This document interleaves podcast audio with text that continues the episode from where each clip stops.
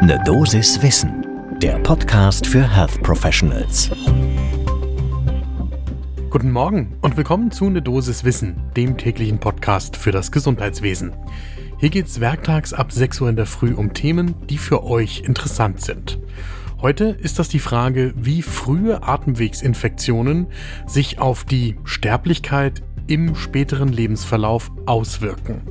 Ich bin Dennis Ballwieser, ich bin Arzt und Chefredakteur der Apothekenumschau. Und ich darf euch eine Dosis Wissen präsentieren im Wechsel mit meiner Kollegin Laura Weißenburger. Heute ist Mittwoch, der 12. April 2023. Ein Podcast von gesundheithören.de und Apothekenumschau Pro. Wer uns einigermaßen regelmäßig hört, der weiß schon, dass ich langlaufende Kohortenstudien mag. Es gibt Kritikpunkte an solchen Studien, zum Beispiel, dass man bestimmte Störfaktoren nur schlecht kontrollieren kann. Andererseits verraten uns gut gemachte langlaufende Kohortenstudien unglaublich viel über große Gruppen von Menschen, die häufig viel besser zusammengesetzt werden können als bei den so beliebten doppelblind kontrollierten, randomisierten, ebenso notwendigen Studien, zum Beispiel für die Zulassung von Medikamenten. In langlaufenden Kohortenstudien erfahren wir aber etwas über Patientengruppen, über das ganze Leben im Idealfall. Und um genau so eine Studie aus Großbritannien geht es heute. Die ist gerade im Lancet veröffentlicht worden und der Ursprung dieser Studie liegt sagenhafterweise im Jahr 1946. Damals sind 5300 Probandinnen eingeschlossen worden, die in einer Woche im März 1946 in England, Schottland und Wales geboren worden sind.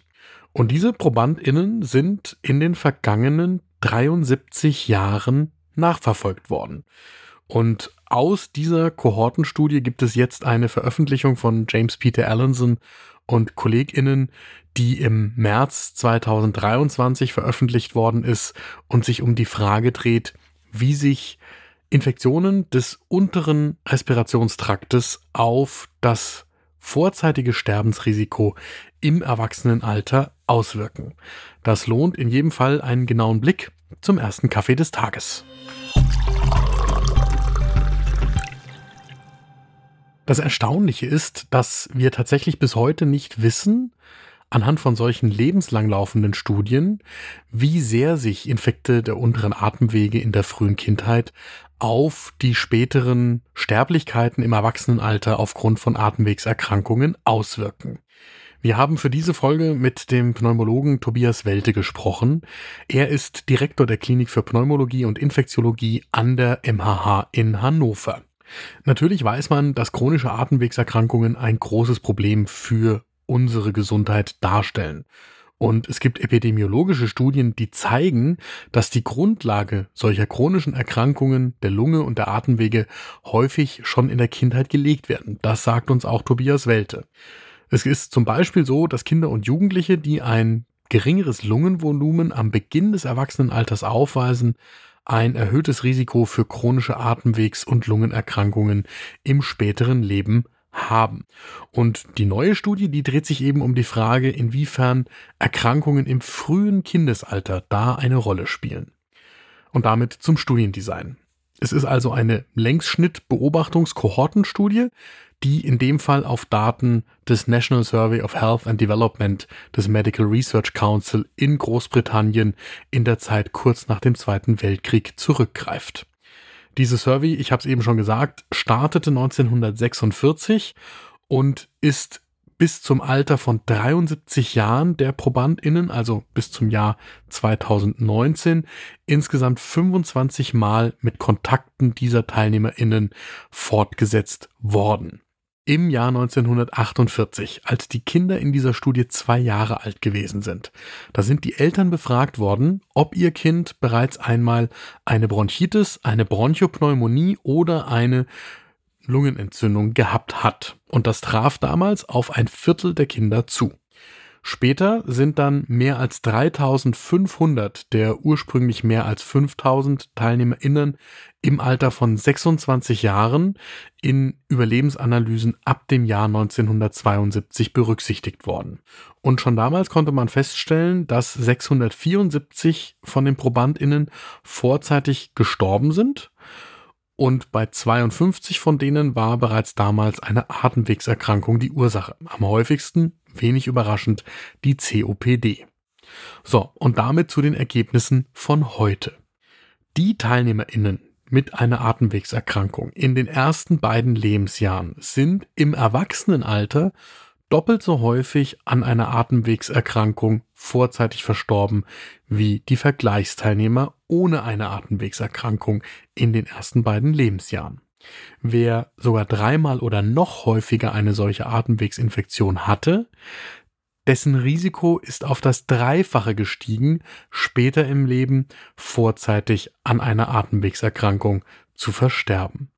So, und wenn man das weiter durchberechnet, dann könnten diese früh im Leben aufgetretenen Atemwegsinfekte der unteren Luftwege gut ein Fünftel aller irgendwann später im Leben aufgetretenen Todesfälle aufgrund von Atemwegserkrankungen in Großbritannien mit verursacht haben. Und aus diesen Gesamtdaten ziehen die Forscherinnen, die die Studie jetzt veröffentlicht haben, die Schlussfolgerung, dass die lebenslange Prävention für die Atemwege viel, viel früher im Leben ansetzen muss, als erst im Erwachsenenalter oder auch im Jugendalter, nämlich schon im frühesten Kindesalter. Genau darüber haben wir auch nochmal mit Tobias Welte von der Medizinischen Hochschule in Hannover gesprochen. Er sagt, das ist in jedem Fall eine interessante Arbeit, die auch die Daten, die wir schon gehabt haben, weiter bestätigt. Und es ist natürlich eine Stärke dieser Arbeit, dass sie Daten der nationalen Gesundheitsbehörde in Großbritannien verwenden kann. Die Schwäche, die immer bei solchen Daten mitschwingt, ist, dass man die Qualität der Daten gerade über einen so langen Zeitraum schwerer kontrollieren kann, als wenn man jetzt zum Beispiel eine drei oder fünf Jahre laufende Studie, die man viel enger unter Kontrolle hat, nachverfolgt. So, und das muss man mitbedenken, wenn man jetzt Schlussfolgerungen zieht. Und genau da hakt Tobias Welter auch ein, weil er sagt, naja, die Erklärung, warum jetzt frühe Infekte in der Kindheit wirklich zu den Erkrankungen nach Jahrzehnten beitragen sollen und wie das genau funktioniert, dem Mechanismus nach, die haben wir jetzt natürlich immer noch nicht. Normalerweise merken Kinder und Jugendliche und auch junge Erwachsene so geringe Einschränkungen gar nicht. Erst wenn eine Lungenerkrankung fortgeschritten ist, dann kommt es zu den klassischen Symptomen, die jeder kennt, Luftnot, Husten, Auswurf. Und deswegen ist frühe Prävention, die ja jetzt hier als Schlussfolgerung gefordert wird, so schwierig. Denn wenn man keine Einschränkungen wahrnimmt im Kindes- und Jugendalter und auch im frühen Erwachsenenalter, dann ist es schwer, entsprechend vorsorglich sich zu verhalten. Denn was ist denn gemeint mit der frühen Prävention? Also das konsequente Vermeiden jeglicher Noxen. Da gehört Nikotin genauso dazu wie die Belastung durch andere Einschränkungen in der Atemluft. Und das muss man erstmal hinbekommen, wenn man selber gar nicht merkt, dass man durch solche frühkindlichen Infekte geschädigt sein könnte. Und so sagt auch Tobias Welte, es gibt eben bisher keine Programme, die unabhängig von Beschwerden eine Früherkennung von Lungen- oder Atemwegserkrankungen erlauben. Und es ist auch gar nicht klar, wie ein solches Screening-Programm denn aussehen könnte. Und man weiß auch nicht, in welchen Abständen es wiederholt werden müsste. Und das heißt, für Tobias Welter aus seiner persönlichen Sicht wäre es vermutlich am einfachsten, beim Hausarzt eine Lungenfunktion durchzuführen und die mit einem einfachen Belastungstest zu kombinieren. Das heißt aber nicht, und das ist mein Fazit aus der heutigen Folge, dass diese Daten aus Großbritannien nicht wertvoll wären. Das sind sie durchaus. Aber man kann eben nicht einfach sagen, und weil wir das jetzt wissen, folgt daraus X für unser Handeln in der Zukunft. Da brauchen wir mehr und konkretere Daten, um dann in die Umsetzung für die Prävention gehen zu können. Das war eine Dosis Wissen für heute. Die nächste Folge gibt's morgen ab 6 Uhr in der Früh überall da, wo ihr Podcasts hört. Und wenn euch diese Folge gefallen hat, dann folgt uns, dann bekommt ihr immer Bescheid, wenn wir eine neue Folge online stellen. Ein Podcast von gesundheithören.de und Apothekenumschau Pro.